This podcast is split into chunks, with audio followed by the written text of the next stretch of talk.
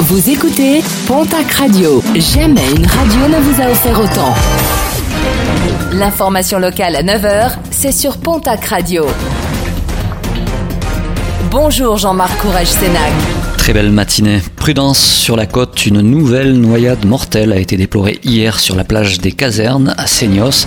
La victime, un homme de 35 ans, en moins d'un mois, c'est la cinquième personne à perdre la vie à la suite d'une noyade sur les côtes basques et landaises. Dimanche, un ressortissant polonais s'était noyé sur la plage des Corsaires à Anglette. Opposés au glyphosate, pas moins de 60 personnes vont déposer plainte vendredi contre les fabricants de pesticides et tous ceux qui autorisent leur mise sur le marché. L'opération s'inscrit dans le cadre de la campagne nationale J'ai des pesticides dans mes urines, une campagne démarrée en 2018 en Ariège, un dépôt de plainte qui s'effectuera vendredi après-midi devant le tribunal de Tarbes.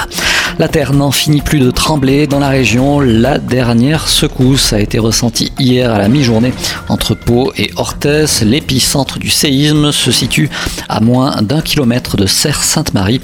Un séisme de 3,5 sur l'échelle ouverte de Richter.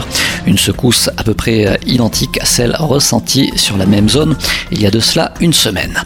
Carnet noir avec le décès du Landais Robert Laberry, né à Saubus en 1923. Son nom reste associé à ces produits, notamment le saumon et le foie gras. Avant même sa disparition, ses trois enfants avaient déposé une plainte pour abus de faiblesse auprès du tribunal de Mont-de-Marsan. S'opposait notamment à la donation de sa collection d'œuvres d'art à la ville de Dax. Un mot de sport et de basket avec une nouvelle recrue du côté de l'élan béarnais. Le club euh, a officialisé hier la signature du meneur américain Shannon Evans en provenance de Hongrie où il évoluait sous le maillot d'Atomé Romu. Il était la saison dernière le quatrième marqueur de la Ligue hongroise, un joueur qui rejoindra donc l'équipe des Verts et Blancs la saison prochaine.